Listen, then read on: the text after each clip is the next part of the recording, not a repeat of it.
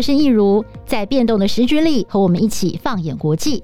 台视新闻的资深编译团队有多年专业的新闻经历，为您聚焦国际时事，带来最有深度的国际观测和新闻评析。欢迎收听，一起看世界。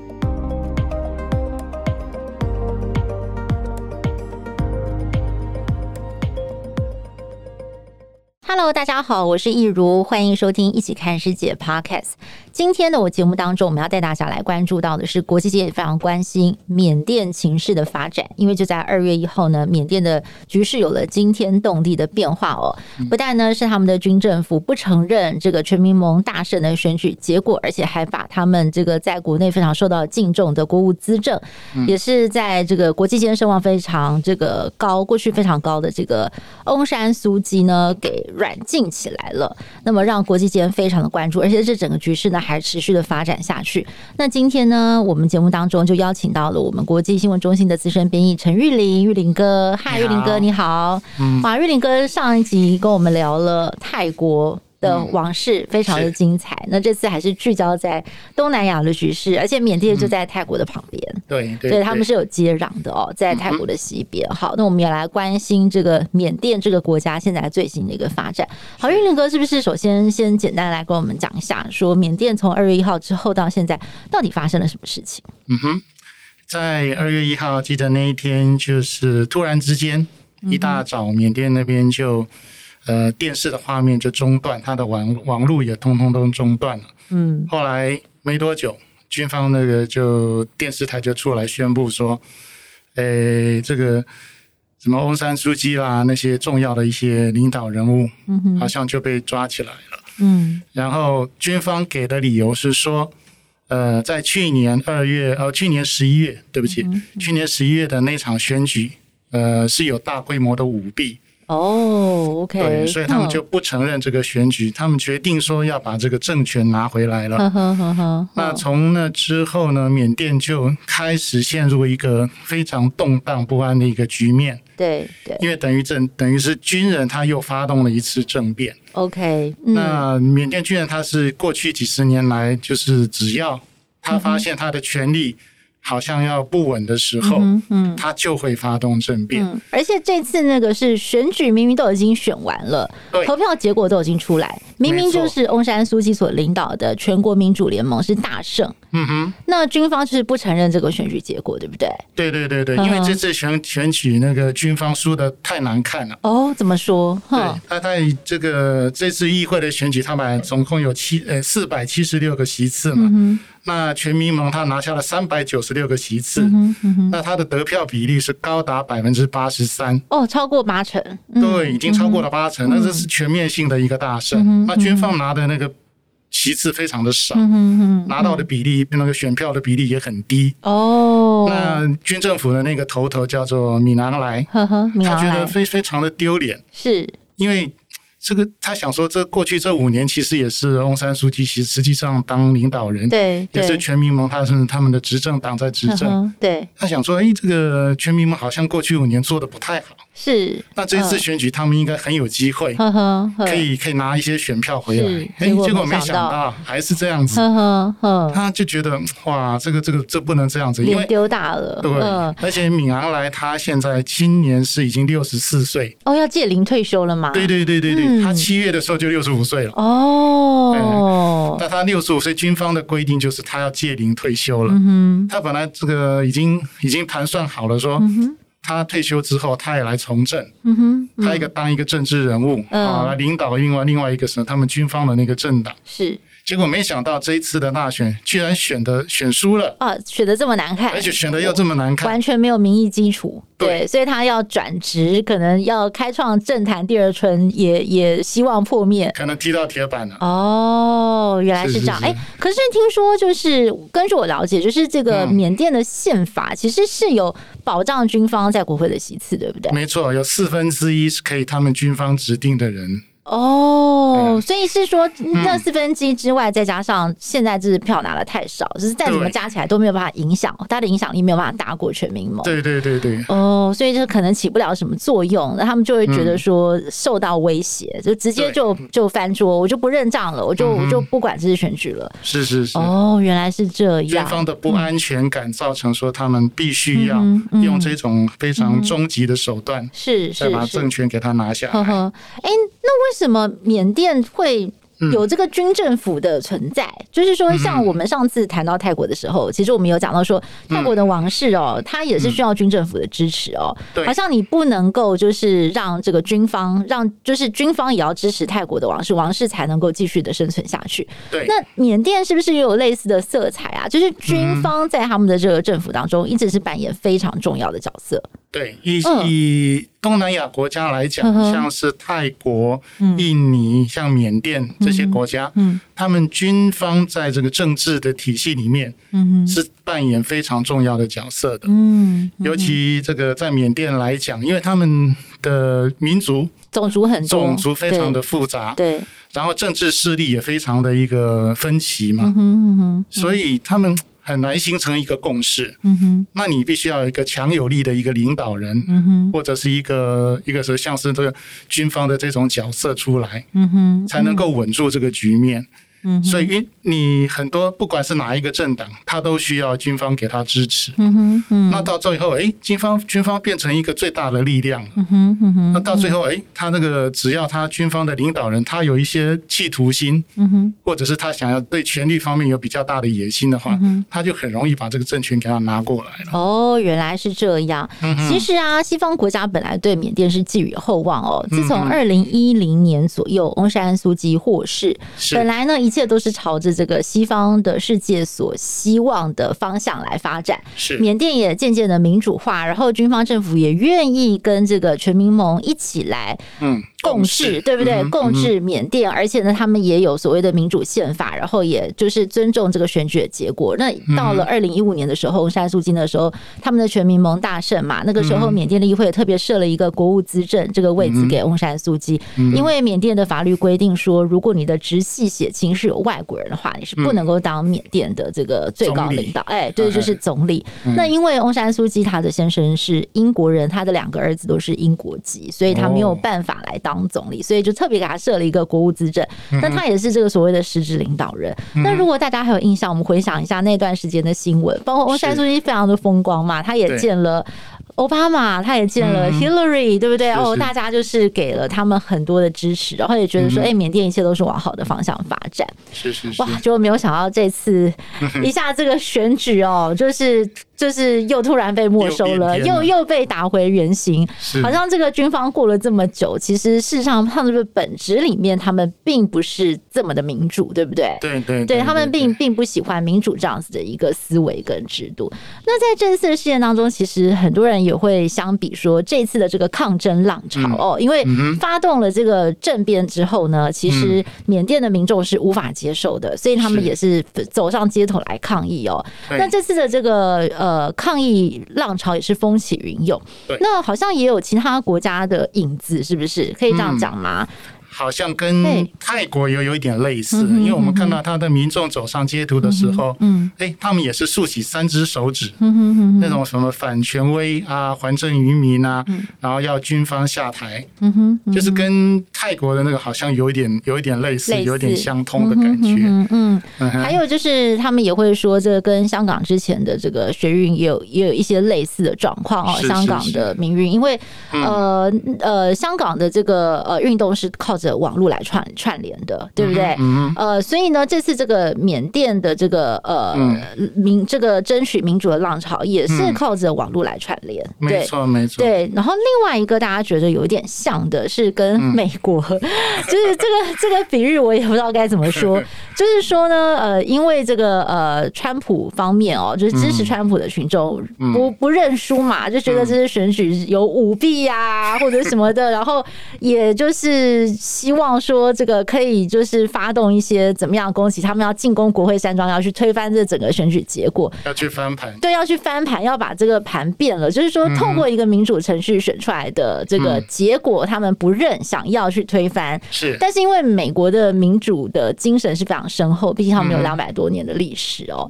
那可是缅甸的民主其实是比较脆弱的，就是他们并没有这样子的一个传统，所以演变出最后不同的一个结果。是是是，因为缅甸它的民主发展，严格的讲起来，它是从大概十年，二零一零年、二零一一年，嗯，才开始民主转型的。对，所以在这个转型的过程，真的也是碰到了很多的困难。嗯，好，那接下来啊，我想这个各位听众可能会对翁山苏姬这个人物哦感到非常的有兴趣，也很好奇。是是民主女神，对，因为她的名字其实真的是如雷贯耳哦，就是讲讲到她，我相信很多人都知道她是谁。嗯，但是对于她的故事呢，呃，可能就是也略有了解，但是不一定这么的熟悉。嗯，而且就是在二零一七年左右发生了这个洛辛亚人的镇压事件。哦哦，那对他的这个名声有很大的重创，有杀伤力，对对，有很大的杀伤力哦。好，嗯、那我首先我们再来讲一下这个缅甸的灵魂人物翁山苏姬。我稍微介绍一下，他的爸爸叫做翁山，哦，翁山将军，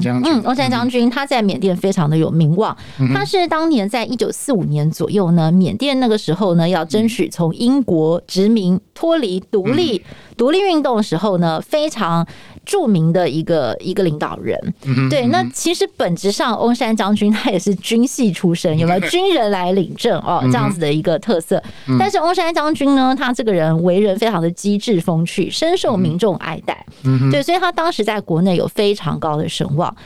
那就在缅甸成功独立前的六个月呢，因为他受到了政敌的嫉妒，眼红就被刺杀了。直接把他干掉。对，那翁山苏姬那个时候才两岁，所以他其实对他的父亲没有太多的印象。是，但是呢，他的血液里头一直留着他父亲的这个热血的因子啊，可以这样讲哦。所以他一直在他的心中，他是很敬仰他父亲的。他的父亲为了国家牺牲，嗯，所以他也期许自己哪一天当缅甸的人民。有需要我的时候，我也可以站出来为这个国家服务。嗯、他一直是有这样子的一个抱负跟理想，对，他觉得他是他父亲的女儿嘛。是。然后到了一九六零年代呢，因为这个翁山将军哦，他当年跟这个印度的尼赫鲁是好朋友，他们是有私交的。哦、嗯。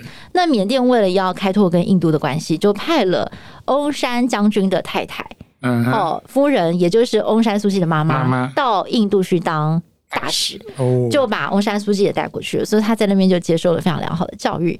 在一九六四年左右的时候呢，他就去了英国的牛津大学，而且他读的这个科目非常的特别哦，是哲学、政治跟经济学的跨领域通识教育。哇，很厉害！哇，所以你知道这个他的 这个是当时就是传统的英国的精英，他们认为说你要当一个非常好的领导人物，你必须要通晓哲学、政治、经济，不可。偏废不能只有专修一个，嗯、所以他念的是这个。然后后来呢，他才到了美国纽约的联合国，嗯，去工作去游历，所以他见见多识广，跟他的父亲是完全不一样的。他受过非常。非常良好的西方教育的熏陶，所以你如果仔细去听翁山书记在接受国外媒体访问的时候，他那一口标准的牛津腔真的是字正腔圆，英国式的腔调，没错，非常非常的标准。那后来她就认识了她的老公，她老公是一个英国著名的研究西藏的学者，叫做麦克阿里斯 （Michael Aris）。哈，他他非常着迷于东方文化，那两个人相恋呢，最后就结婚，而且他。结婚之后，还随着她的丈夫定居在不丹。哎呦，哎，他们在不丹啊做研究，过着非常愉快平静的这个学者生活。后来回到了英国牛津哦，在那边定居，而且生了两个儿子。嗯，所以他其实有长达十几年的时间，他就在英国的牛津小镇当一个平凡的家庭主妇，很幸福。嗯，而且他也非常的喜欢那样子的生活。嗯哼，结果他的人生到了一九八八年的时候，突然风云变色，因为他接到了一通来自缅甸仰光的电话，说呢他的妈妈。妈中风了，哇！他非常的着急，就赶快回去看妈妈。嗯，结果没有想到，他踏上了飞机，飞到缅甸，一去就是二十二年，再也没有离开缅甸了。他的人生就此就经过了一个非常大的转折。是因为他那时候回去的时候呢，刚好就碰上了所谓非常著名的八八八八运动，也就是在一九八八年的八月八号。就是民主革命的。民主革命，就是当时呢，缅甸的街头就很多的人，包括学生啊、年轻人啊、有志之士，甚至僧侣都上街头，要来抗议他们的政府。当时我记得应该是换发这个钱币币制，然后又没有给他们适当的补偿等等的，就让他们非常的生气，就上街抗议。结果这个时候呢，军方就展开了血腥镇压、血腥屠杀，对，血腥屠杀。那很多年轻的学生就被射杀了。那翁山苏记他看到这个状况，他非常的心痛，那再加上呢，当时就是缅甸的民众对他寄予厚望，嗯，因为。他们很很敬仰翁山将军，嗯，哦，就觉得翁山将军就是他们心目中的一个楷模，就是缅甸国父嘛，大家称他是缅甸国父，所以呢，他们就把这个缅甸的改革的这个希望，就是翁山将军的未尽之志，因为缅甸人当时一直在讨论说，如果翁山将军还活着，他可以再多活五十年，或许缅甸的今天就会非常的不一样，不一样，对，所以他们就把这样子的希望投射在翁山苏姬的身上，是。民主派的人士不断到他家里去。拜托他说：“你一定要出来，你要出来来领导这个抗争运动，我们不能再让军政府这样子下去了。”嗯哇，那翁山苏姬就觉得他自己呢有这个使命感，所以他就在一九八八年的八月二十六号呢，他就在仰光的金大贡塔广场发表了一场著名的演说。哦。对，那这个金大公塔广场是什么呢？就是当年他的爸爸在这边也是发表了一场非常著名的演说，要为人缅缅甸人民争取从英国殖民独立。哦，对，所以他在这边他讲了一句非常经典的话，他说：“虽然我离开这个国家很久了，我我嫁给了一个外国人，嗯哼，但是我没有忘记我是缅甸人，而且我没有忘记作为父亲的女儿，嗯，我不能对这里发生的事情无动于衷。”哎呦。哇，然后接着呢，他就开始在全全国各地巡回演讲哦，而且呢，他也是受到了这个甘地、印度圣雄甘地，还有美国的这个民权运运动的领袖马丁路德金恩博士的启发，所以他崇尚的是非暴力不合作运动，他是要用和平的方式来抗争。对，那很快的呢，缅甸的军政府就感受到他强大的压力。嗯，然后呢，就用了一些奇怪的罪名呢，就把他给软禁起来。嗯嗯，所以呢，他在一九八九年的时候就被抓了。嗯哼，然后呢，一九九零年的时候呢，五月份，缅甸还是有办选举哦，还是有选举。对，然后呢，他所成立的全国民主联盟也是大胜。嗯哼，可是就是跟现在一模一样。嗯，你大胜有什么用？军方还是把这个选举给没收了，他被软禁起来啦。所以呢，他这一软禁呢，就是。历经非常漫长的岁月，就是一直到二零一零年才重获自由，嗯、而且中间他真的是为缅甸完全牺牲了他的家庭，包括呢，他这中间只跟他的先生见了五次面。还有呢，他的先生最后在这个一九九五年之后得到癌症，嗯，那他也没有办法回去探望他，因为缅甸政府给他两条路，嗯，说你可以回去看他，我们帮你买机票，我们很开心啊，我们送你回去啊，去。嗯、但是你回去以后，你我们就不能保证你能不能再回来，嗯哼，对，因为。这个他真的是一个头痛人物啊！嗯，在这个国际间又拥有这么多的声望，对，他在一九九零年左右，他得到诺贝尔和平奖。是，他那个时候没有办法去领奖嘛，嗯嗯，所以他的他的儿子带他宣读，就是他的得奖感言。嗯，就所以他在国际间的声望非常的高，他又这么的瘦弱，对不对？然后又这么的坚强，对，所以大家都非常非常的敬仰他。是，所以。当时他就做了一个很痛苦的决定，就是我不回去看我先生。嗯哼，对，所以他先生后来过世的时候，他没有办法陪在他身边。哦，哇，那这是多大的牺牲！人间的悲剧。对，这真的是人间的悲剧。所以这这这段故事哦，就是非常的感人。像法国大导演卢贝松，嗯，就曾经把它拍过，拍成一部电影，叫做《以爱之名》The Lady。哦，这个英文片名叫 The Lady。嗯，那请到了这个杨紫琼来演翁山苏姬。哇，对，这部电影我我自己看了好多遍了，我非常的感动，嗯、就是当时看了他的故事，嗯、非常的感动。嗯。嗯嗯嗯。所以到了二零一零年之后，他重获自由，就像我们刚刚提到了，包括那时候这个、嗯、呃美国的国务卿希拉蕊克林顿在二二零一二年左右，然后到了后来那个奥巴马连任了，哎，也到了缅甸去拜访，哇，那个时候缅甸看起来真的是一片光明。他到了二零一五年的时候，又选一大选又赢得了胜利，然后成为实质的领导人，就没有想到在二零一七年左右的时候，就发生了军方镇压罗兴亚人，甚至是屠杀罗兴亚人事件。嗯就很罕见的是，翁山苏姬在这件事情当中，他保持缄默，嗯他没有去谴责军方，然后让国际间对他非常的失望，大失所望，就觉得说军方对罗兴亚人做出了这么多残暴的举动。嗯，而且都是对老弱妇孺，你竟然可以默不吭声。嗯、你当初说就是要用爱和平来争取自由、争取人权，嗯、他甚至还是个素食主义者。对你，你为什么对于这些残忍的事情你不讲话呢？嗯嗯，直接默。对，那大家对于翁山书记这样子一个态度是无法理解的哦，甚至很多人说，我好要不要把他的诺贝尔和平奖的头衔干脆回收算了？嗯，可能后来去查查没有办法回收啊，那奖都已经给出去了，对不对？那后来有人就。呃，分析啦，就是说，因为翁山苏姬他必须要跟军政府保持友好的关系，因为他们共治缅甸嘛，嗯、他也知道说军政府呢也是喜怒无常啊，那这这你怎么知道他们会不会就就是怎么样，就突然之间下一步要怎样？嗯，所以他也不想去得罪军政府，嗯、再加上罗兴亚人他们是回教。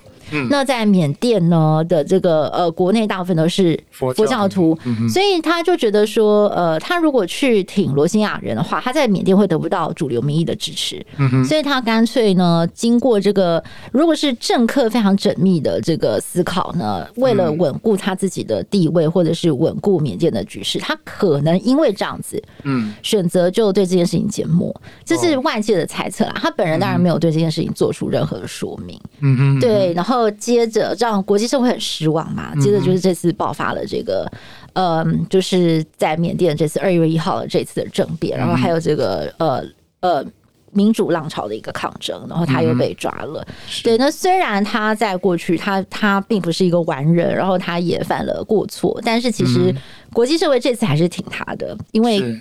跟军政府的动作相比哦，就是毕竟翁山苏姬他所领导的这个全民盟还是比较贴近这个所谓的进步民主的价值。对对对，所以翁山苏姬这个人物的故事大概是这样哦。当然也让大家很感慨啊，说他这个呃不断的忍让军方的结果，最后还这与虎与虎谋皮，最后还是枪杆子出政权。对对对，对，有一种说法是说军方利用。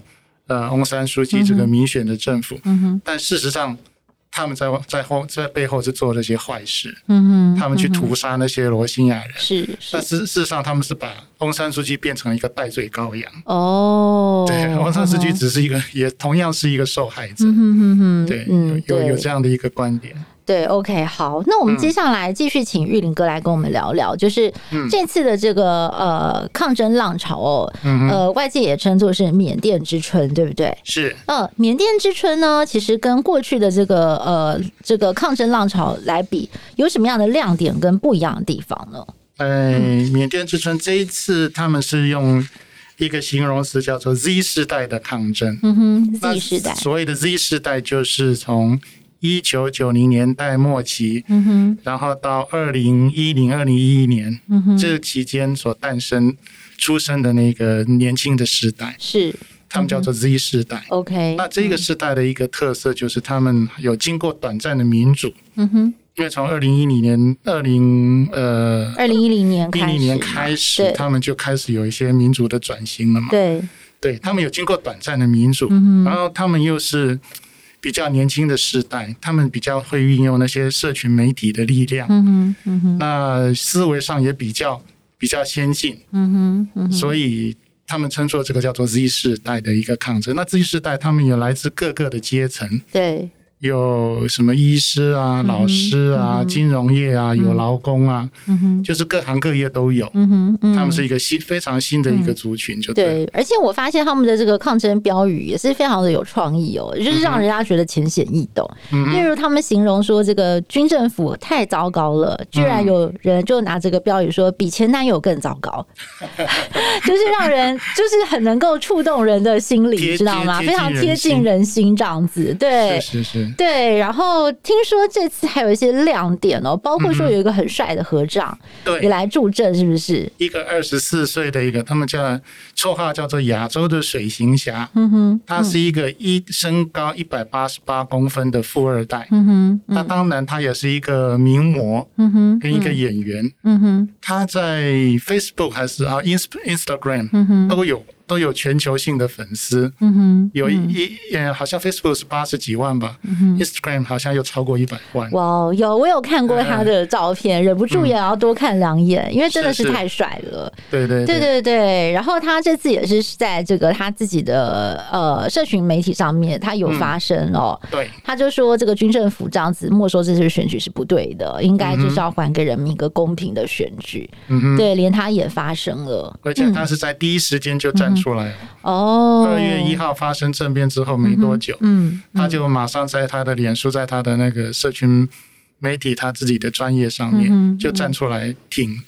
他说这样子是不对的，不能够这样子镇压人民。嗯，但是感觉军方的态度还是蛮强硬的，因为我们看到其实包括了有一位女学生，非常年轻的女学生，是她是不是被这个呃是橡胶子弹打到头部吗？嗯，还是搞不清楚到底是橡胶还是实弹，是。因为那个时候发生的时候，那是在二月九号的一场抗争行动里面，然后本来那时候是军方有动用了水炮车，然后把大家冲的是稀里哗啦的东倒西歪的，然后那时候他因为他站不稳，旁边有人要去搀扶他，然后那个被人家拍到一张照片，那可能是他。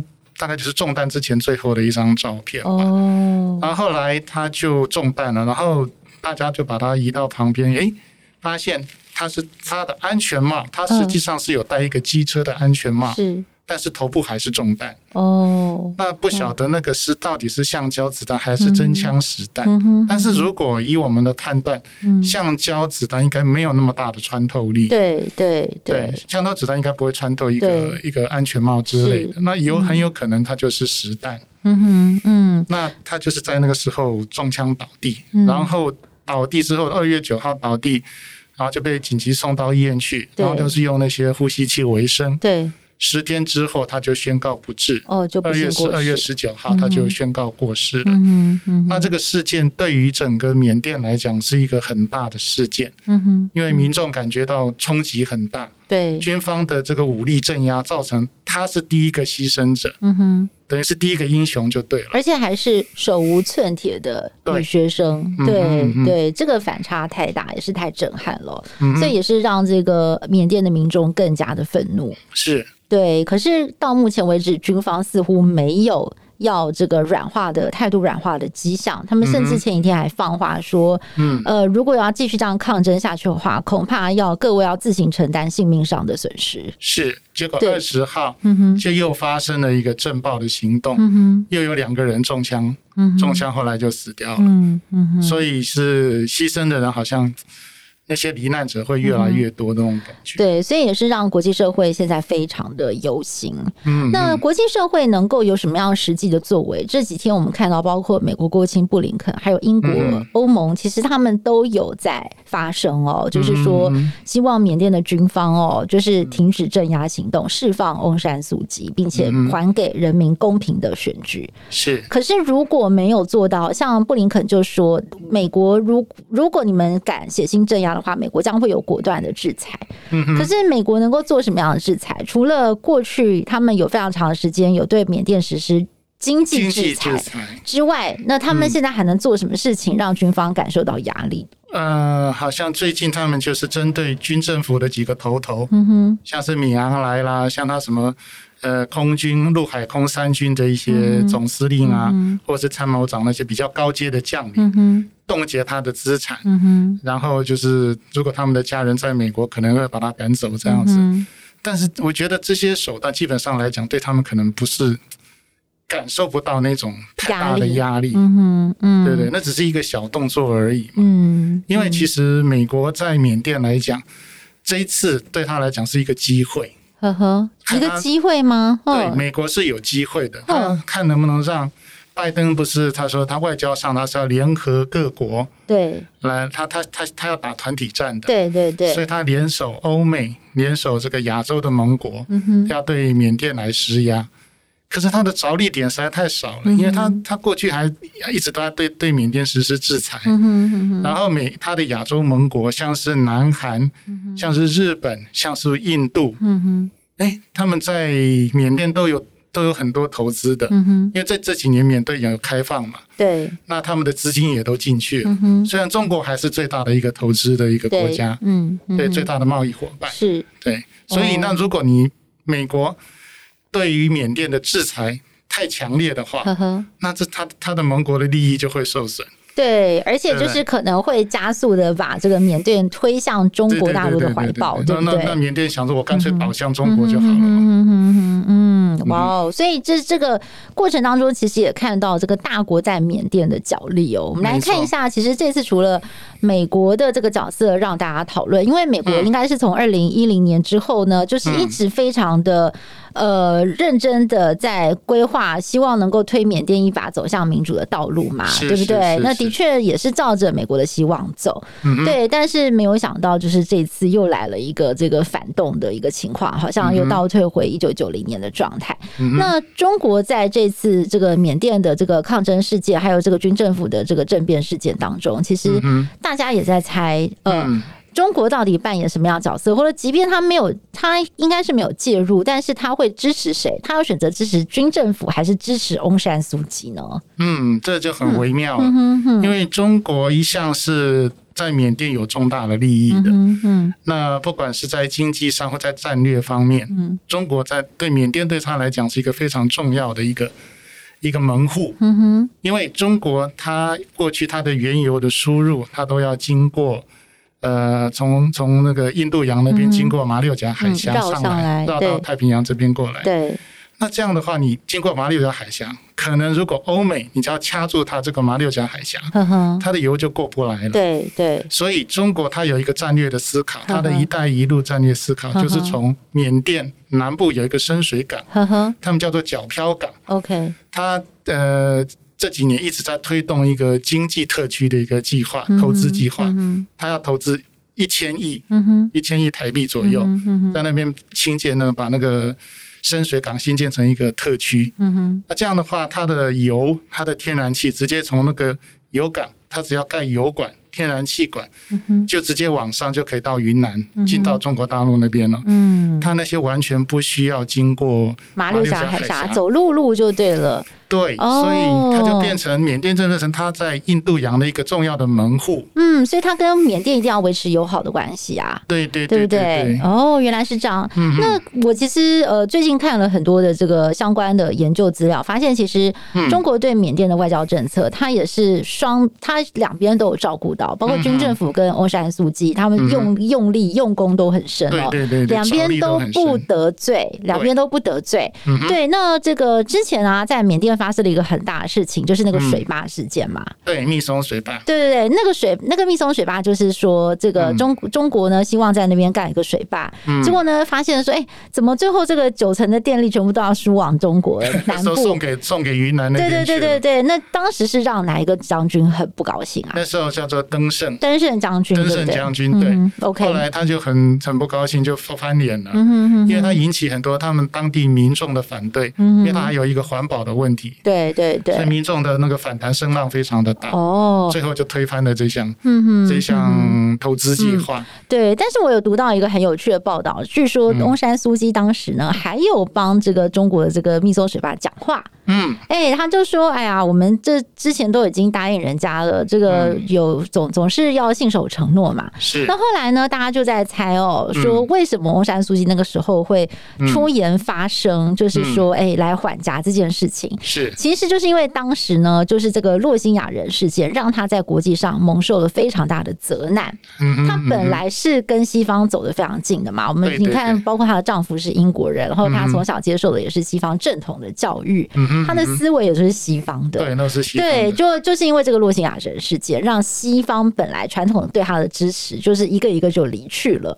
那他当时承受了很大的压力，他就觉得，哎，那我现在转而我要找中国来支持我了。对对对对对，所以呢，翁山苏姬也想跟中国保持好的关系。没错，对，所以就变得说，其实我觉得缅甸跟中国是互相需要的。还有另外一个就是战略物资，对不对？对对对，嗯。那像去年二零二零年一月的时候，中国国家主席习近平，嗯哼，他就跑去缅甸访问，嗯哼，在去年的那次第一次的国事访问里面，他第一个就访问缅甸，嗯哼，而且就跟翁山书记见面。嗯，也当然，他也跟那个敏昂莱见了面，嗯哼，还有跟缅甸的总统见了面。那时候，他主要的目的，一方面，当表面上是说，哎，庆祝中缅建交七十周年。嗯哼。当然，最重要目的就是要推动中美这什么中缅经济走廊，嗯哼，跟那个角漂港的那个新建的一个计划。嗯哼哼。哦，还有就是这个缅甸产稀土，对不对？对对对。哦，稀土也是非常重要的战略资源。没错没错。嗯哼。像。稀土来讲，全世界大概百分之六十是中国的，中国生产的。以产量来讲，再来好像是哪一个国家？好像是澳洲还是哪里？哦，还再来就是美国。缅甸好像是第四名，是是。缅甸也占占了差不多百分之十左右。那中国他就喜欢他，他就是靠缅甸来输入他很那个很多的那个稀土，因为中国虽然产量这么大，对，可是这种稀土的它的。呃，开采、挖掘这些，它可能对环保的破坏比较大，所以中国也不希望说啊，自己国内过度开采、过度的开采或生产，他就想说，那你缅甸帮我、帮我、帮我生产就好了。嗯嗯嗯，对，所以缅甸对他来讲是很重要的。哦，稀土这。玉林哥可以帮我们补充一下，像 F F 三五美国的 F 三五战机，嗯，一台战机要用多少稀土？四百一十七公斤。哇，所以它真的是非常重要的战略资源哦，就是就是兵家必争，所以缅甸其实也握有非常重要的一个资源。是是是，难怪这次这个国际社会对于缅甸未来的一个发展哦，其实也是非常的关注，洞见观瞻。那当然我们不晓得说接下来这个事情会如何发展，但是我们也是希望说可以和平落幕哦。对，就。是不要再出现更多大家不愿意看到的这个伤亡出现了。是的，其实国内过去对缅甸是蛮陌生的，对不对？像呃，可能就我过去读到的历史，嗯想想到的就是那个林旺大象，对对对，林旺爷爷他就是从缅甸来，就是当年孙立人将军把他带来的。哦，对对对对对。好，那玉林哥，你觉得就是缅甸未来的局势会怎么发展呢？缅甸未来的局势。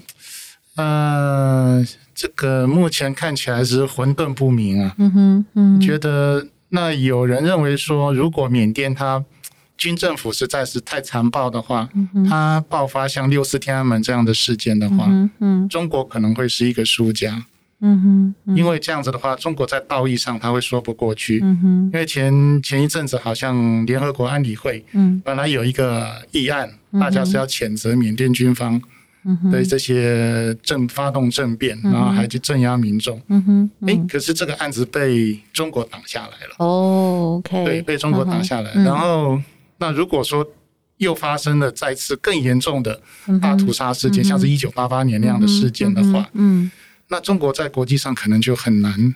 嗯，很难挽挽回他的声誉，嗯哼，很难挽回他的形象。就是毕竟他之前有去帮缅甸说话，对不对？要帮他们，结果没有想到缅甸的情况还是失控，还是恶化。所以，对，这对中国来讲压力也是很大。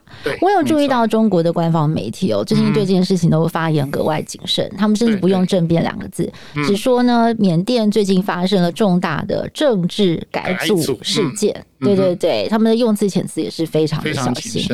对。那嗯，所以这个事情就是还是得看他后续的一个发展。对，还是我个人觉得军方应该还是会忌惮国际社会的压力，毕竟国际社会现在盯得这么紧。嗯哼，对不对？然后虽然它断网断讯了，但是呃，每每天还是有几个小时网络是畅通的嘛。那那这个民众也会利用这些时间，现在的手机视讯等等这么的发达，会把真实的状况传出去。嗯哼，所以其实呃，如果他们在乎自己的国际形象的话。嗯，毕竟就是缅甸也不可能锁国，他还是要跟国际交往，不然军方如果真的是关起门来统治的话，他们接下来也会很难发展，会无以为继。所以呢，国际间的这个压力或者是观感，或许对他们来讲还是会造成一定程度的压力。是是，对，有人认为说，好像中国在这后面扮扮演了某种程度的角色。嗯哼，因为在一月份的时候，中国外长王毅，嗯哼，他才刚刚去缅甸访问。嗯哼，哎，过没多久。缅甸二月一号，它就发生政变了。嗯，那有人在猜测，是不是中国在后面就默许？可能中国军方讲说，我们想要有动作了。嗯，中国可能是默许他这样子做。嗯，那中国为什么要默许他？因为拜登政府在一月二十号才刚刚他们就职嘛。政权，美国的政权才刚刚交接。对，那他的一些国安团队啦，他的一些内阁人士。